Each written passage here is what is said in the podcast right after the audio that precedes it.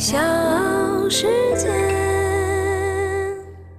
大家好，我是丁哲，我是莱阳我。们这里是来一丁点儿。今天跟各位聊聊双减政策啊。哦，什么是双减政策呢？来解读一下。双减政策啊，就是我们国家在今年啊，嗯呃，制定了一个要减轻义务教育阶段学生过重的作业负担和校外培训负担，哎，这个这个还还有吗？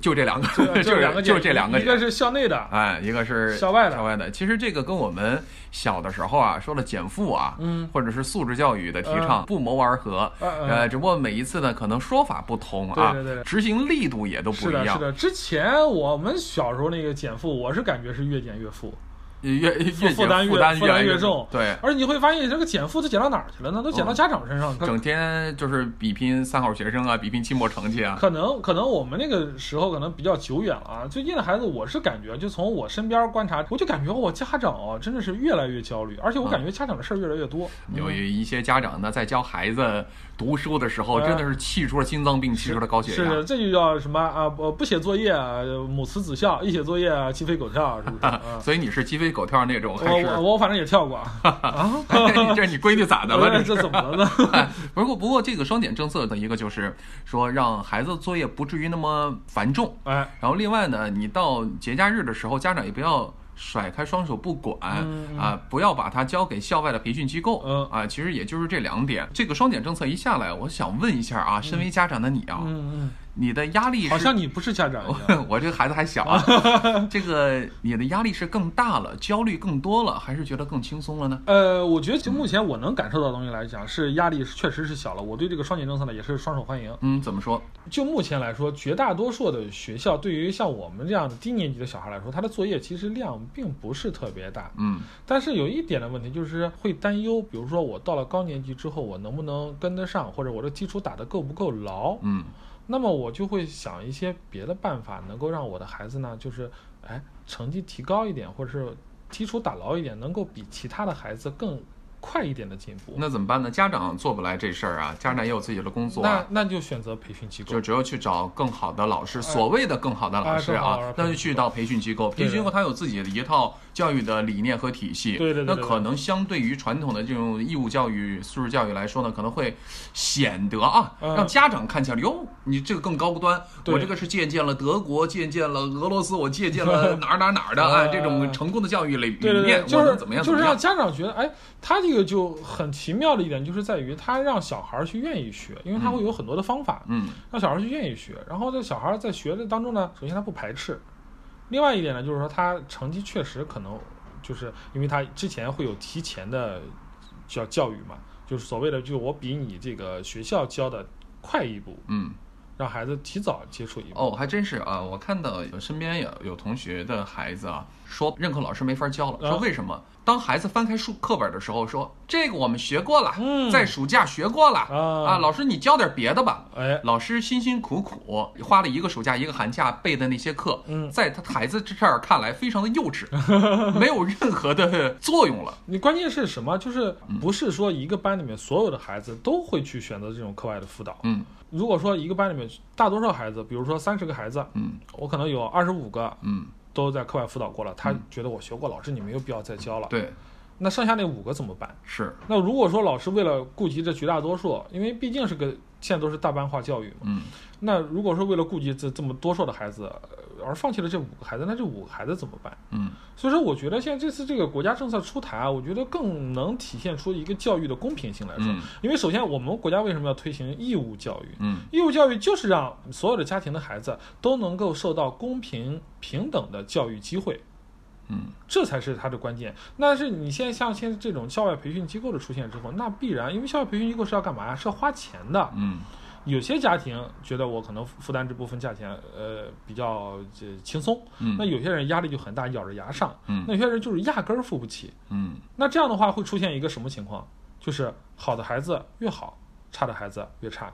时间久了，真的会出现我们这个所谓的阶层的分化的，呃，贫富差距最后导致了受教育的的水平或者是质量的区别。嗯，那这个其实是国家不愿意看到的。这个是肯定不愿意看到。我们首先是一个社会主义国家，对不对？我们将来的目标必然就是一个共同富裕。嗯那你出现了这么早就出现了一个从孩子阶段就出现了一个阶层分化这种情况的话，嗯那国家必然要出重拳来打击这个情况。嗯，呃，那么打击了之后呢，我也看到两种声音啊。第一种呢，就像你这样对双减政策拍手叫好，还有一部分家长呢，他是产生了巨大的焦虑了。为什么？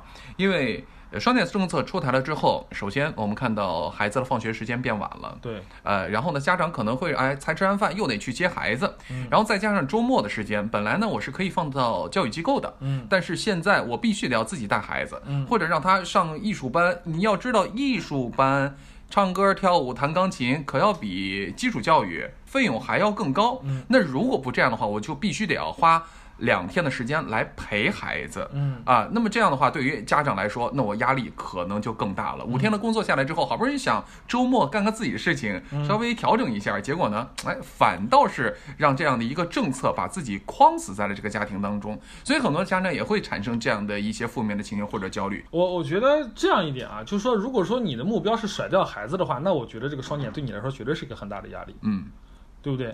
你你甩掉孩子，你就是不想陪他，那其实我觉得恰恰相反，国家政策就是为了让你家长多陪孩子。嗯家长都在说你我时间不够，我手我累什么东西？那请问你玩手机的时间是在干什么？嗯另外一点，我觉得这个其实国家的最终目的是为了减轻你家人负担。你你可能你孩子还小，我因为我小孩已经上学了，我会我每天下班之后，我最头疼的一件事就是辅导他写作业。嗯那我如果把这个辅导孩子写作业的这个时间节省下来了之后，我是不是就可以陪孩子玩一些别的东西？嗯你同样是陪孩子，你在那儿鸡飞狗跳的去去去辅导他写作业，你不如抽出这点时间来嗯，能够陪孩子玩一玩。是，但是另外一层呢，家长还有一种焦虑，就是说，呃，我有条件的，我有钱的，或者是我能找到一些关系的家长，嗯我不去上你的培训机构，嗯，我去找一对一的家教，更优秀的老师，我在家里来进行辅导。其实说实在的，这也是像我这样的家长比较担心的地方，因为其实我觉得，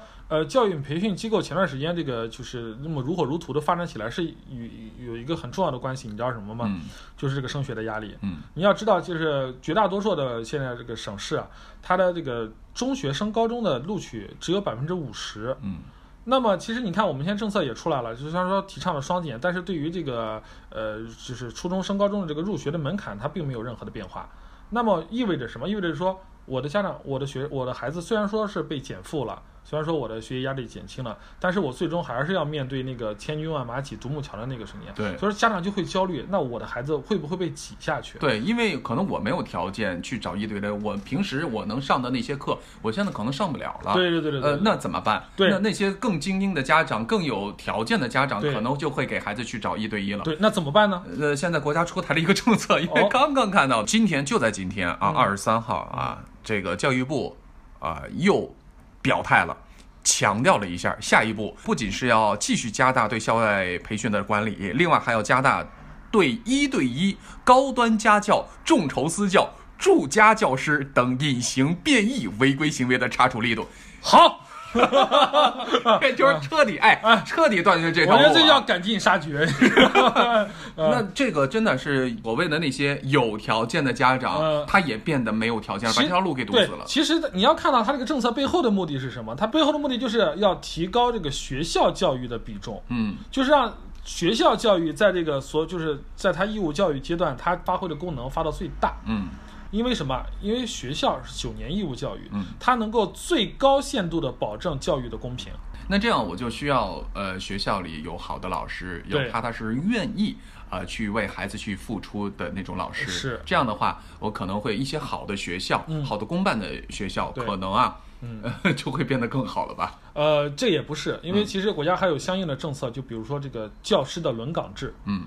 就说原来我一个老师在一个学校里边儿，我可能就比如说我从这个师范学校毕业，嗯。然后一直到我退休，我就在这个学校里面，嗯或者是我中途我去了更好的学校，我就在那儿待着了，嗯我不动了。嗯那现在不就允许这样了？义务教教育阶段的老师必须要经过轮岗，比如说你可能四到五年在这个学校待着，嗯下一个四到五年你可能要到别的学校去待着。嗯嗯。你看，其实这么多东西，就是国家最终的一个目的就是教育公平。所以我们看到，呃，制定了这么多的政策，国家已经真经过了深思熟虑了，是是是而且呢，它环环相扣，这绝对是一套组合拳，一套组合拳。嗯但是我们要知道，家长其实面临着最大的焦虑。刚刚才你也提到了一点，嗯就是升学的压力。是九年义务教育，我们到初中阶段就结束了，嗯接下来我们是要往更高的方面去走了。对但是我们看到中考也是我们的孩子面临着第一个人生的抉择。对呃有的是人说是中考甚至比高考更加重要，是我觉得很多家长可能都是这样认为的，因为现在我们要有百分之五十的孩子是上不了高中的。嗯那么在这样的一种压力之下，因为我们已经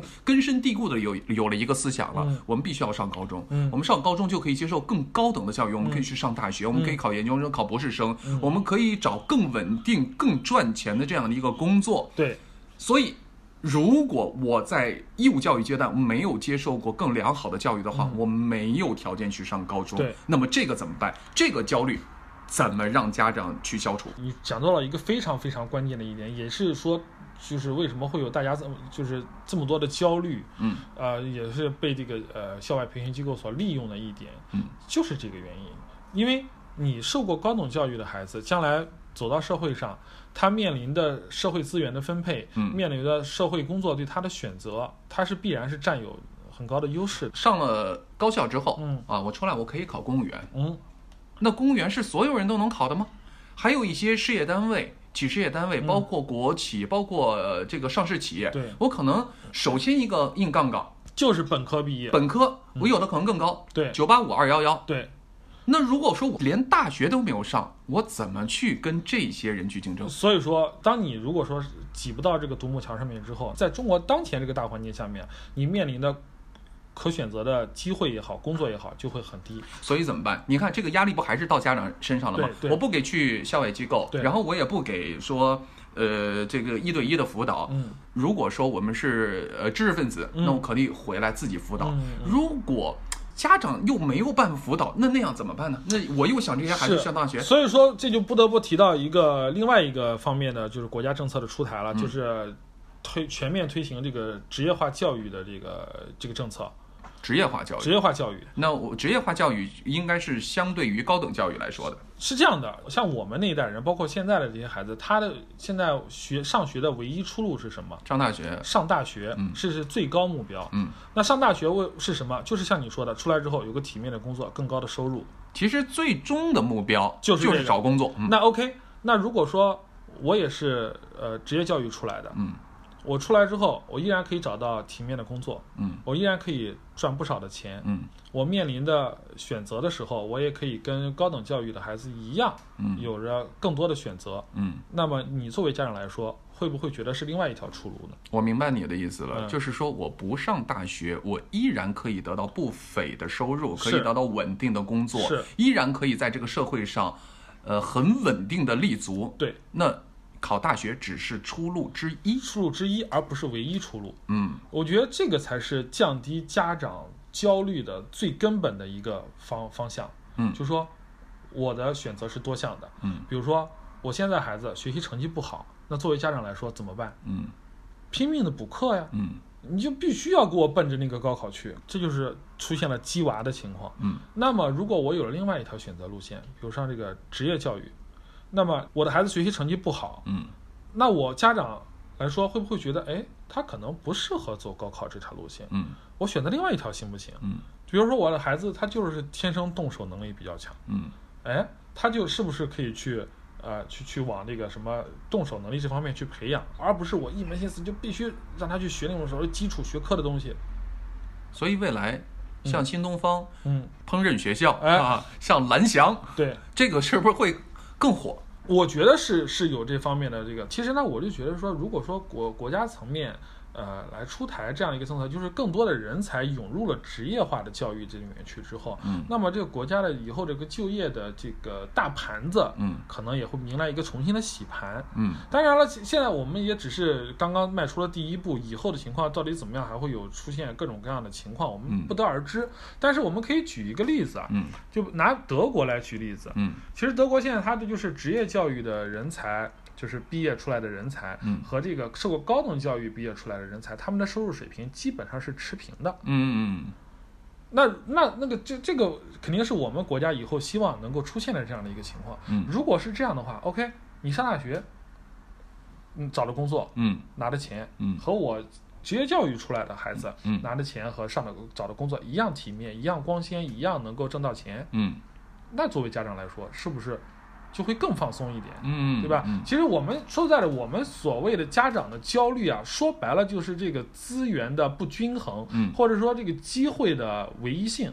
嗯如果说你都大家都奔着这东西，然后那抢，就跟我们以前似的，挤公交总是有过这种感受的吧？嗯可能这个车它就比较少，它半个小时来一趟，嗯我这边乌泱乌泱一百多个人在这儿排队，那来了之后我不挤干嘛呢、嗯 o k 那么现在公交车五分钟发一辆，嗯我排队我就能上去，嗯，我何必去跟你们去挤呢？对。是不是？嗯，所以我觉得其实归根结底，我们还是要给呃咱们中国的老百姓啊，从心理啊嗯啊、做一种观念上的改变。嗯因为如果你观念不变的话，那么老百姓还是会有这样的焦虑，就我还是认为我孩子不上大学我就没有出路，我孩子不上大学我就是没有出息。嗯因为这就是一种刻刻板的印象，我们必须首先不要太区分白领和蓝领的职业技能，我们是要区分的，但是不要太区分蓝领和白领的收入对和社社会地地位啊，这个是非常重要的，让我们对呃所有的工种都认可哎啊。我我记得有个段子是这么说的啊说德国的富人和穷人嗯他们相比的区别是什么？区别是什么？就是富人是可以自己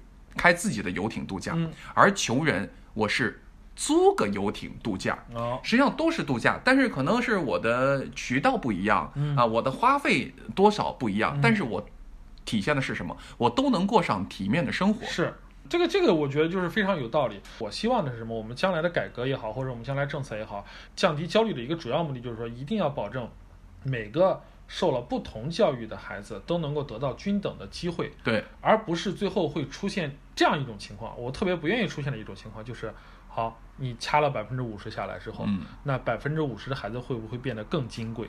对，他的收入水平会不会更高？对如果出现了这样的情况，那么家长会不会又一门心思就要往上挤？对，呃，我之前看过一个数据啊，嗯你知道中国每年大学生毕业大概呃一千万到两千万人左右，嗯，毕业了之后，他们这波人找完工作之后，你知道中国还有多少的工作缺口吗？多少大概还有四千万的缺口，哦，感觉好像应该是他们很容易找到工作。嗯那为什么这些大学生毕业之后，好多还有找不着工作的呢？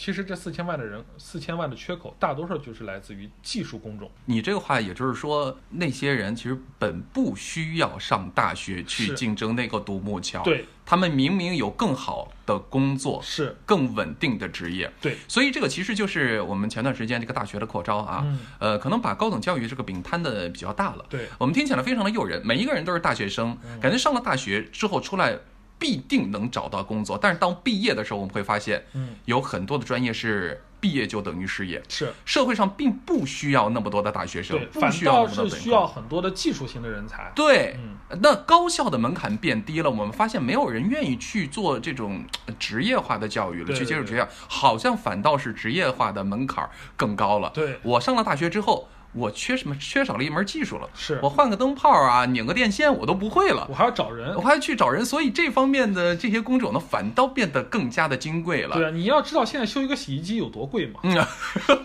换个零件得多贵，是不是？是我们并不是说瞧不起一些工种啊，嗯并不是这样，因为三百六十行，行行出状元，每一个职业都值得我们的尊敬。但是，呃，我们是由于大家都往金字塔尖上去钻，嗯啊，所以造成了大学生或高等教育的一种浪费，对，呃，让职业教育变得更加的紧缺了。是，呃，我们现在还是在说自己是一个发展中国家，其实嗯我们对于技术人才的需求的量是非常大的，或者对说国家是比较渴求这样的人才的。当然说，呃，基础的那种技术性工种，当然咱们是不缺的，因为我们其实初中毕业可能干嘛就可以去，呃，去从事了。但是高等的技术人才，嗯，还真的是需要这国家投入更多的教育资源，对。啊、来来培养。这种职业教育，我倒认为真的是一对一了。对对对，比如说，我真的就是，你像德国，它有很多像会计专业，嗯我就是职业教育，是是是，对？吧？呃，比如说汽车修理，我就是职业教育。对，呃，如果我真的每一个人都去上大学学一些理论知识的话，人真的有可能是学无致用。对对对这就是会造成一种人才的浪费啊，对社会对人啊都是如此。所以说呢，我们说未来呃十年、二十年，中国教育的改革很有可能就会呃往职业教育方向去倾斜现。在已经开始了，已经开始倾斜，最终达到一种平衡，就高等教育是高等教育，对吧？我们职业教育是职业教育，而那个时候真正家长才不会对，受焦虑啊。真正就是让呃，比如说我适合搞研究，嗯呃，会学习的孩子，嗯，进到大学里面去从事一些啊、基础理论的研究，嗯或者是更高等的这种科学理论的研究。嗯那么剩下的孩子，动手能力比较强的，或者是我这个这个有其他方面特长的孩子，能够学以致用，呃，能够更好的为国家这部大大车，然后嗯添砖加瓦也好，或者是上螺丝也好，对不对？就是说每个人找到自己适合的事情和嗯该做的事情，而不是说我有的孩子我被逼着上了大学。对对但是我其实并不想从事接下来从事任何的研究工作。对，那我上了个大学目的是什么？就混一个文凭嘛，是不是？所以啊，我们说这个百分之五十的高中录取率啊，嗯，呃，现在家长可能依然还会很紧张，对对对对因为我们观念没有改变过来，而且这个社会的这个用工的这个态度也没有改变。对啊，那未来我相信，呃，随着国家政策的一步一步的推进，啊、这个闭环越来越闭环。主要是要让这些没有上了受到高等教育或者没有上大学的孩子，对，能够得到切实的实惠。第一是得到职业的同等的尊重，对，第二呢是可以靠劳动啊、过上更体面的生活。我相信啊，国家以后一定会对于这种所谓的这个招聘软件上面的用词，一定要有一个管控。哦，就像那个我们说尊重呃男女平等啊，嗯男女平等不允许说只招男员工一样，啊，我们就说不允许只招本科生。不允许学历歧视。对，嗯，这个我想早晚有一天会实现这样的，或者说大家会觉得会是抢着去要这职业教育出来的孩子，有有没有有可能将来会变成啊不原来把本科只招本科毕业变成嗯必须要有一技之长。呃我觉得这个、啊、可能会是未来的一个大趋势、哎大方向我还是。希望能有这样一天吧。嗯反正教育的改革，我觉得任重道远，我们反正还是呃走着看吧。呃，所以我们说这么多，我们再回到双减政策，嗯，